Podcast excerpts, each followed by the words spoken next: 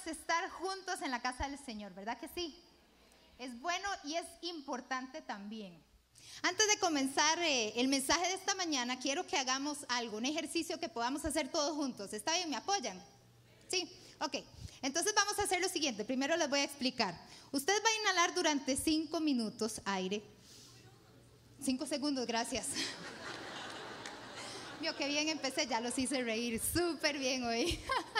Cinco segundos, gracias. Cinco segundos y durante tres sostiene la respiración y después exhala siete segundos. ¿Ok? Entonces empezamos. Uno, dos, tres. Uno, dos, tres, cuatro, cinco. Sostenga, aquella que se rió no lo logró. Aquella otra que se rió tampoco. Listo, puede exhalar despacio, despacio, despacio. Hay unos que están haciendo cara que lo están haciendo, pero hace rato soltaron todo el aire. Felicidades, muy bien. Usted ya tiene una técnica para combatir la ansiedad. Esa es una técnica de respiración.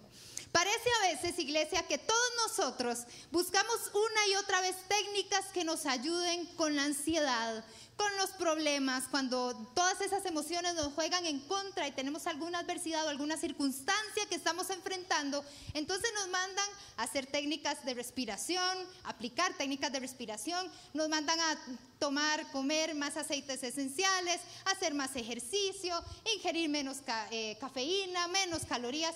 Hay montones de cosas que nos pueden ayudar precisamente para combatir la ansiedad.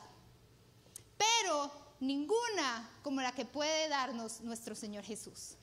Vivimos en un mundo con una cultura de estrés. Hoy en día todo es un estrés. Hoy en día siempre andamos corriendo, parece que el ritmo es demasiado acelerado, venimos corriendo a la iglesia, nos queremos ir corriendo de la iglesia, Pasamos estresados. Hay muchísimos mandatos sociales. Tome riesgos, haga esto, haga el otro. Tiene que tener un mejor trabajo, tiene que tener una mejor figura, tiene que verse mejor, tiene que ser mejor cristiano, tiene que ser mejor hijo, tiene que ser mejor papá, mejor esposo, mejor esposa. Hay tantas cosas que nos dicen, tenés que, tenés que. Y eso cansa. Eso puede traer ansiedad y preocupación sobre cada uno de nosotros. De hecho, no sé si usted ha escuchado este término de FOMO, F-O-M-O, que significa eh, Fear of Missing Out, que quiere decir miedo a perderse algo. Entonces, hoy en día la gente está conectada, está en línea compulsivamente porque no quiere perderse nada de la vida de la vecina por internet. Nadie quiere perderse nada, ninguna noticia, ningún tweet, ninguna foto. Todos queremos estar al pendientes y eso se puede volver hasta un síndrome y eso genera ansiedad y preocupación en la vida de nosotros los seres humanos. Hoy en día los niños y adolescentes son más propensos que años anteriores a la depresión. Vivimos en una cultura que nos estresa y nos volvemos estresados. Y buscamos todas las formas para poder salir de ahí. Pero quiero traerles una solución que precisamente habla la palabra del Señor. Así que por favor acompáñenme a Mateo capítulo 11 del versículo 28 al 30. Porque todo esto es un riesgo para nuestra salud mental. Y por supuesto el Señor quiere vernos a nosotros saludables. Diga conmigo saludables. Mateo 11 del 28 al 30 dice así. Vengan a mí todos los que están fatigados y cargados, y yo los haré descansar. Lleven mi yugo sobre ustedes y aprendan de mí que soy manso y humilde de corazón, y hallarán descanso para su alma, porque mi yugo es fácil y ligera mi carga. Insatisfacción espiritual. Muchos de nosotros venimos de esa cultura de estrés y la traemos a donde quiera que nosotros vayamos.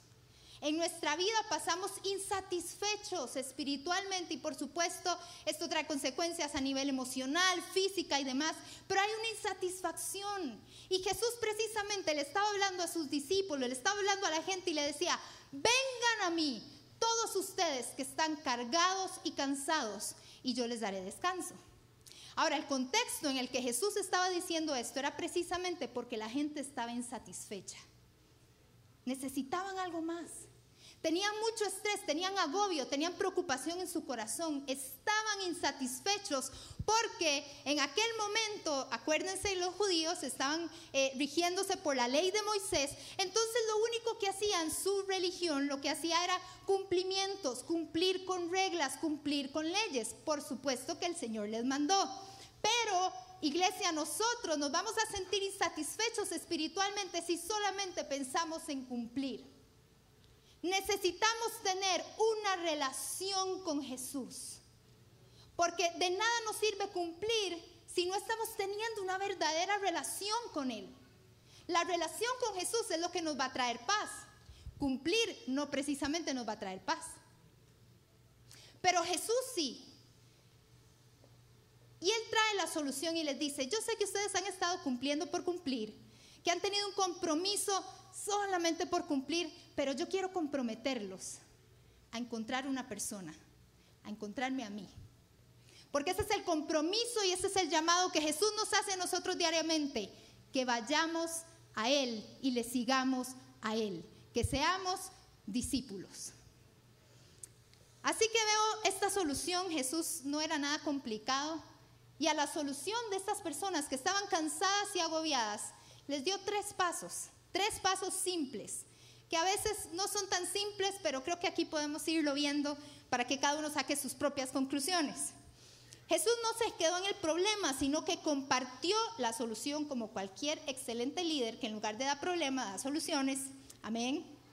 ¿Ok? Y en primer lugar les dijo, vengan. El primer paso. Vengan. Vengan a mí, dice Jesús. Todos ustedes que están cansados y agobiados, vengan a mí, acérquense a mí, a mi persona, no a cumplimientos, sino a lo que a quien soy yo, porque una relación es diferente. Les está diciendo, vengan a mí, vos que tenés dolor en tu corazón y lo has sentido cargado, vení a mí. Vos que te has sentido que no podés manejar ese pecado, vení a mí. El pecado pesa.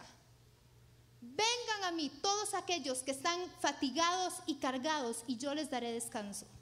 Toda solución en nuestra vida empieza primero con ir a Jesús. Toda solución. Podemos aplicar técnicas, gloria a Dios por las técnicas, por favor practíquelas, pero lo principal es ir a Jesús, a la persona de Jesús, aquel que nos pueda dar esa vida que nosotros necesitamos.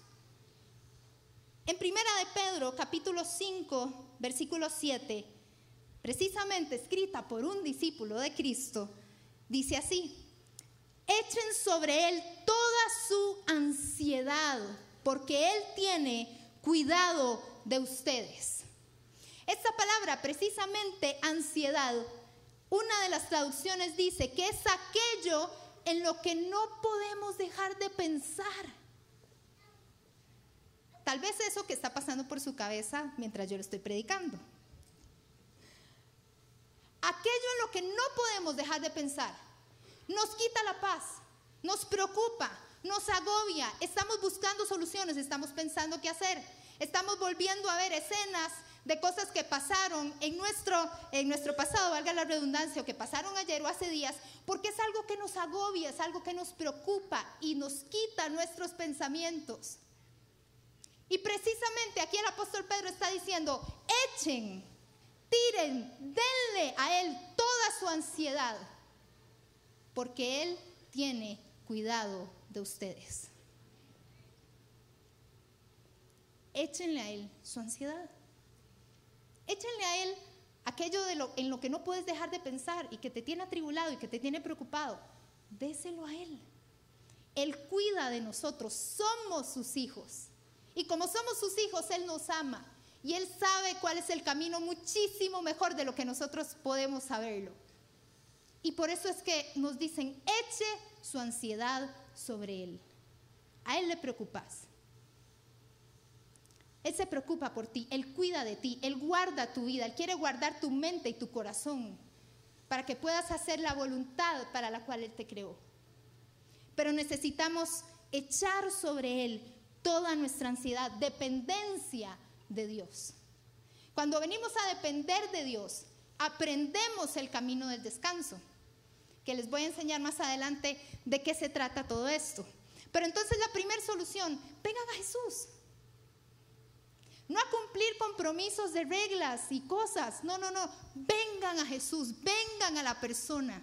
Y una vez que venimos a la persona, entonces Jesús nos da las instrucciones y nos dice lo que debemos de hacer.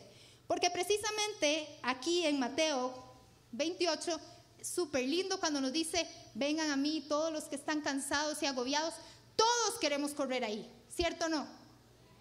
¿Verdad que sí, iglesia? Amén. Todos queremos correr ahí. Si Jesús nos dice, vengan a mí todos los que están cansados, queremos irnos de cabeza, como estampida nos vamos todos. Pero ese pasaje no queda ahí nada más. Les dice, vengan, pero en segundo lugar les dice, lleven. Lleven mi yugo sobre ustedes. Esto me suena a tome su cruz y sígame. Ok. Qué confuso este pasaje. Señor, me estás pidiendo que venga donde estás vos. Que te dé mis preocupaciones, mis cargas, pero que a la vez lleve otra carga. No entiendo. No entiendo. Qué difícil lograr entender lo que me estás diciendo, Jesús. Que venga y te dé todas mis cargas y que vos me vas a dar otra carga. Bueno, precisamente eso es lo que Jesús quiere que se pase en esta mañana. Hoy es tiempo de llevar el yugo de Jesús en tu vida. No el yugo que has estado cargando hace tiempo. No hablo de yugo de pecado, más bien al contrario, Jesús quiere cambiar ese yugo, el yugo de tu pasado, el yugo del pecado, el yugo de las circunstancias y las situaciones que nos tienen cargados para que llevemos un yugo más ligero. ¿Y sabe cuál es ese yugo precisamente en este pasaje? Sean mis discípulos.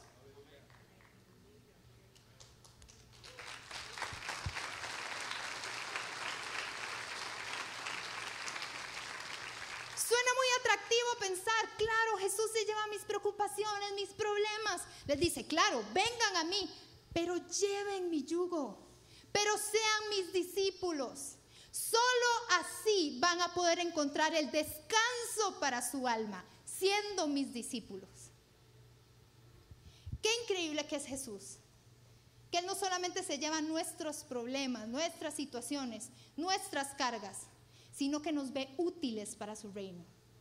Sino que ve que podemos hacer algo, una diferencia en nuestra sociedad que está muy estresada.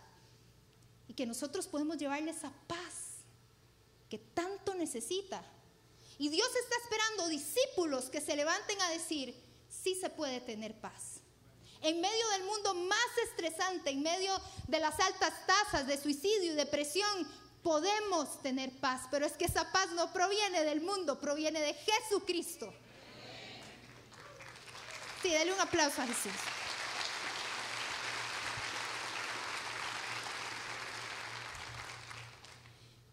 Entonces Dios nos está llamando a descansar o a trabajar.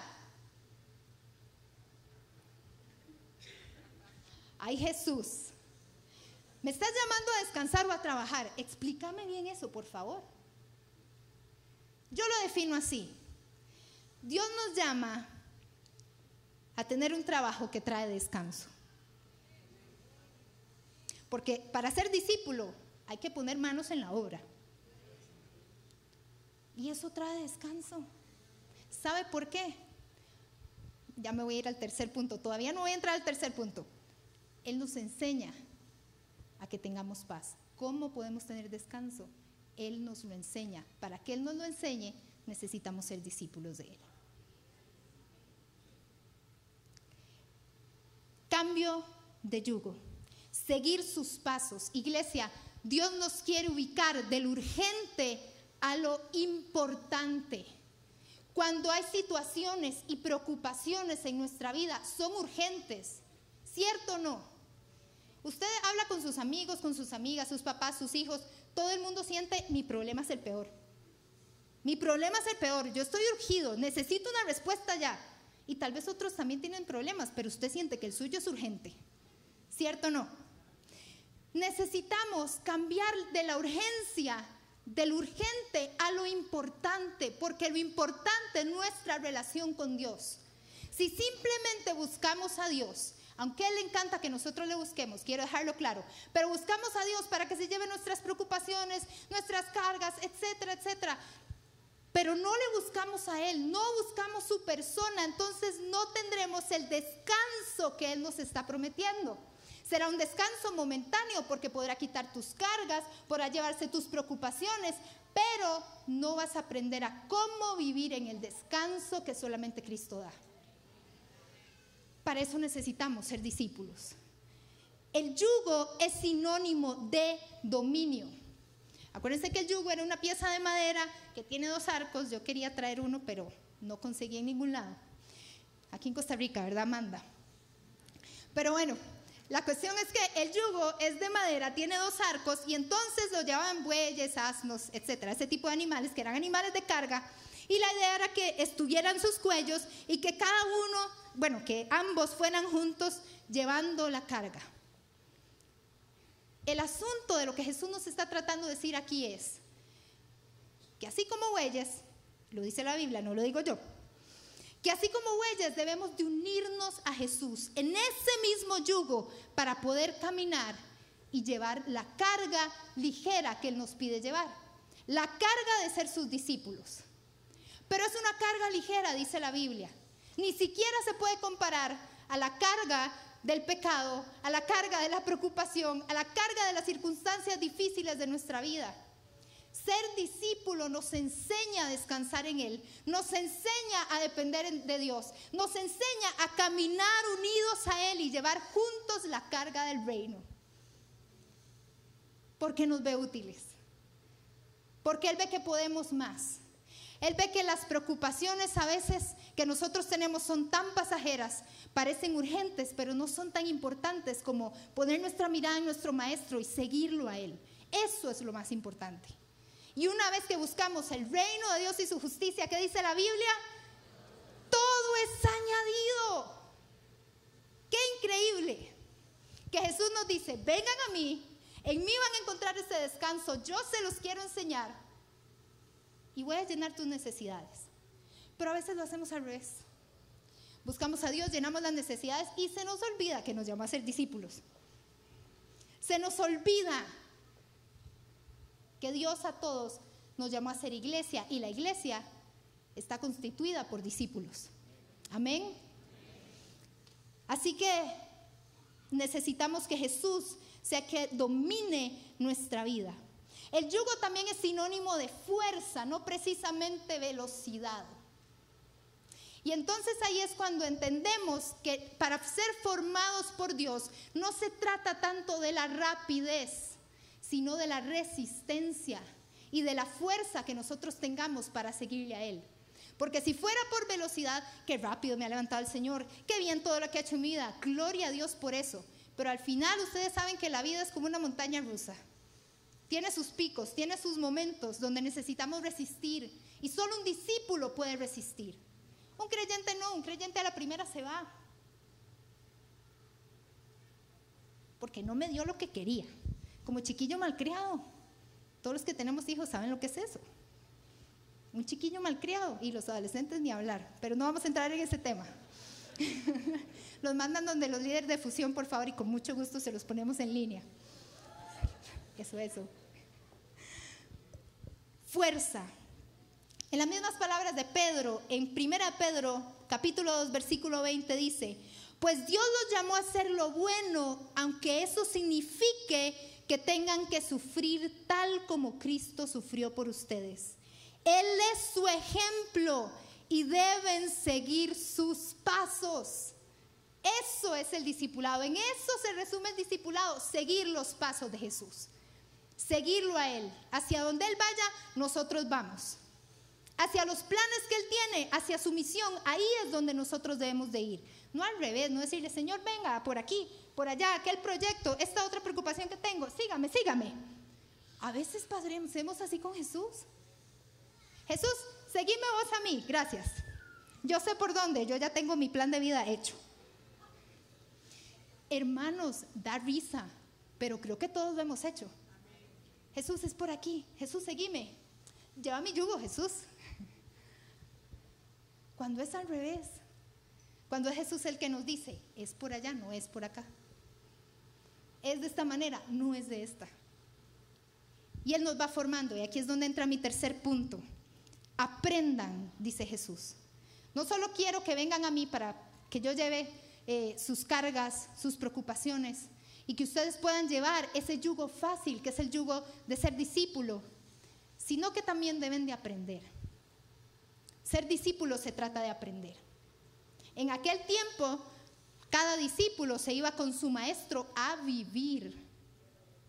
No era ni siquiera como que uno diga, bueno, unas horas a la semana, no, se iban a vivir con ellos, porque tenía que modelarle por completo un estilo de vida. Tenía que decirle cómo debía de llevar su vida. Y precisamente eso es lo que Jesús quiere con cada uno de nosotros. Nos está diciendo, yo quiero enseñarte, yo quiero que aprendas lo que es tener una relación conmigo. Yo quiero que aprendas lo que es seguirme a mí, lo que es tener descanso en un mundo lleno de estrés y preocupación. Que confíes en mí, porque yo cuido de vos. Ese es el mensaje que Jesús está dando. Básicamente lo que está diciendo es, ¿quieren descanso? Y se los pregunto a ustedes en esta mañana, iglesia, ¿quieren descanso? La mitad. ¿Quieren descanso de verdad? Sé discípulo. En eso se resume este pasaje. ¿Quiere descanso? Sea discípulo. Un descanso que dure. Un descanso se aprende. No es algo simplemente de que tenemos paz un día, aunque obviamente eso es importante y el Señor lo puede hacer con una oración, en un momento en que estamos con Él en su presencia, una administración que tenemos aquí en la iglesia. Podemos tenerla, pero básicamente lo que Jesús nos está diciendo es, quieren descanso, aprendan de mí. Yo quiero modelarles ese descanso. Yo soy manso y humilde. Y la mansedumbre es un fruto del Espíritu. Y la humildad es un rasgo de carácter. Ambos Jesús nos lo modelan. El Espíritu Santo nos modela la mansedumbre y Jesús nos modela la humildad. Quiere decir que muchas veces cuando estamos preocupados y agobiados, hoy tal vez somos muy orgullosos. Tal vez no estamos aprendiendo verdaderamente de Jesús, sino de nuestras mismas, nuestros mismos pensamientos, de nuestras mismas formas o de lo que nos enseñan fuera. Pero Jesús lo dice claro, vengan a mí, lleven mi yugo y aprendan de mí que soy manso y humilde de corazón. Vamos a compartir con ustedes un video de una muchacha de fusión eh, un testimonio que ella, que ella da en ese video acerca de cómo Dios la sanó y lo importante que fue el discipulado para ella. Ella se llama Jessica.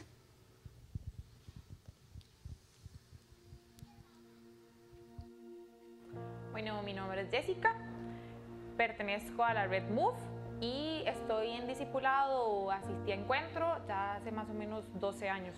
Desde que asistí a encuentro he estado en discipulado y he hecho pues todo el, el proceso de lanzamiento y demás. Bueno, el discipulado eh, para mí ha sido una familia, eh, amigos en los que he podido ver más allá de, de un simple discipulado, sino amigos las 24/7, amigos con los que uno puede compartir muchísimas cosas, testimonios, sueños cumplidos. Entonces ha sido sumamente lindo en todos los discipulados que he estado, en todas las redes que he estado, la verdad, lo he disfrutado montones y, y pues ha sido una experiencia muy bonita y, eh, pues a todos, ojalá que los que no estén en discipulado, ojalá pues la puedan también compartir. Eh, yo llevaba ya más o menos un mes y medio de sentirme muy mal, eh, nadie sabía, con costos pues en mi trabajo, porque si una semana no pude ir, tuve que asistir a mil y un doctores, mil y un exámenes Nadie llegaba al resultado, nadie me decía qué era lo que tenía, hasta en un momento que me hicieron una prueba eh, pues ya más elevada y un doctor sí me dijo que estaba ocurriendo algo que no a mucha gente le, le ocurría. que era que cuando yo como, mis niveles de azúcar se bajan muchísimo, muchísimo. Entonces, lo que hace, bueno, lo que hacía mi cuerpo en ese momento era que me descompensaba, me mareaba, me daba mucho frío, eh, perdía mucho la visión, veía muy nublado. Entonces, pues ya en la semana que me dijeron que era lo que tenía, que me dijeron que era lo que también tenía que empezar a hacer para mejorar, eh, tenía discipulado. Yo venía con la mente de decirles a mis, mis discipuladores, eh, pero en ese día nos empezaron a preguntar que, que, cómo estaba nuestra semana, que, queríamos contar, que, queríamos compartir y pues no desaproveché la oportunidad de contar o compartir lo que se me estaba pasando. Ese día pues para mí fue muy fuerte porque les estaba abriendo una parte muy importante de, de mi salud de mi vida y ese día oraron por mí, fue una oración sumamente linda, una oración que uno siente el apoyo de esa familia, de ese grupo discipulado y días después ya no tenía dolores, ya podía comer tranquilamente y no pasaba nada más después. Eh, y hasta el momento, eso fue hace más o menos seis meses, y hasta el momento puedo decir, eh, no, he, no, he, vuelto a eso. Eh, para mí esa oración significó muchísimo.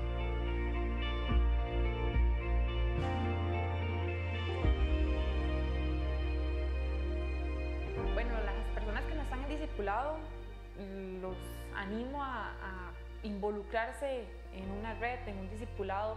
Es sumamente lindo contar con personas en que van a estar ahí para, para orar por vos, para apoyarte, eh, para estar con vos en cada una de las metas o los sueños que, tengamos, porque no solamente es un día discipulado y listo, sino son todos los días, son todas las horas, entonces es muy bonito llegar y crear una amistad, crear un vínculo y poder no solamente verlos en discipulado, sino también afuera. Entonces todas aquellas personas que no están en discipulado, los insto a, a que se involucren en uno y pues a que disfruten de ese momento.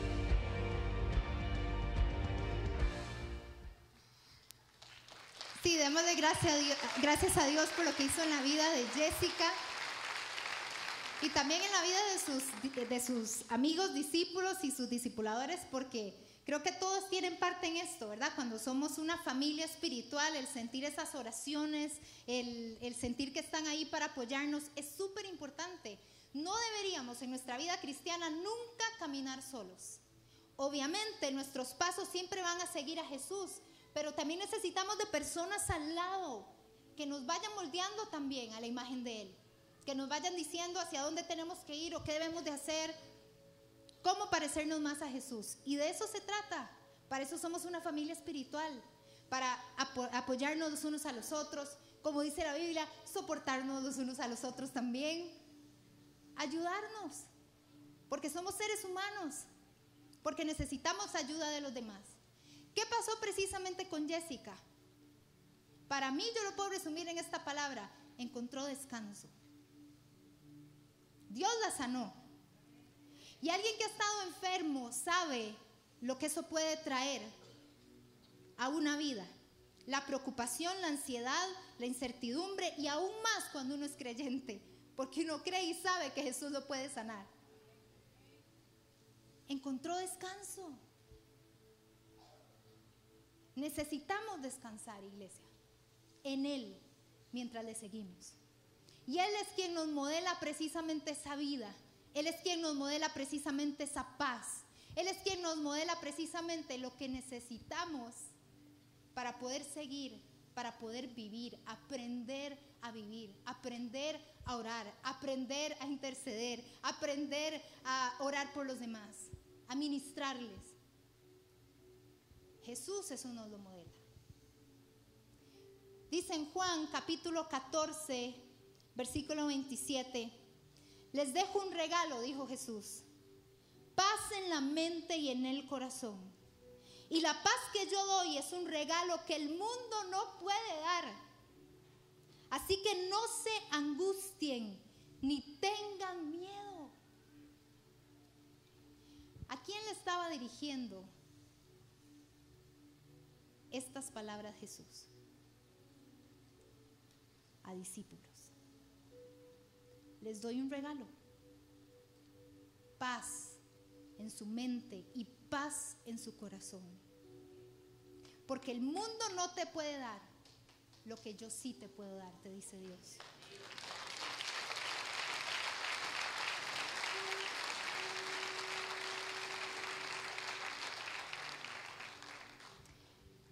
Inclinar su rostro, por favor.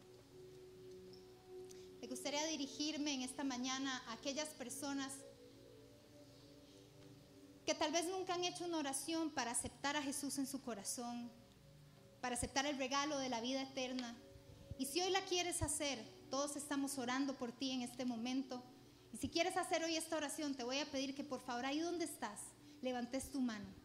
Porque queremos orar contigo, queremos acompañarte a hacer esta oración de fe para entregar tu vida, tu corazón a Dios. Tal vez lo que querés es reconciliarte con Él.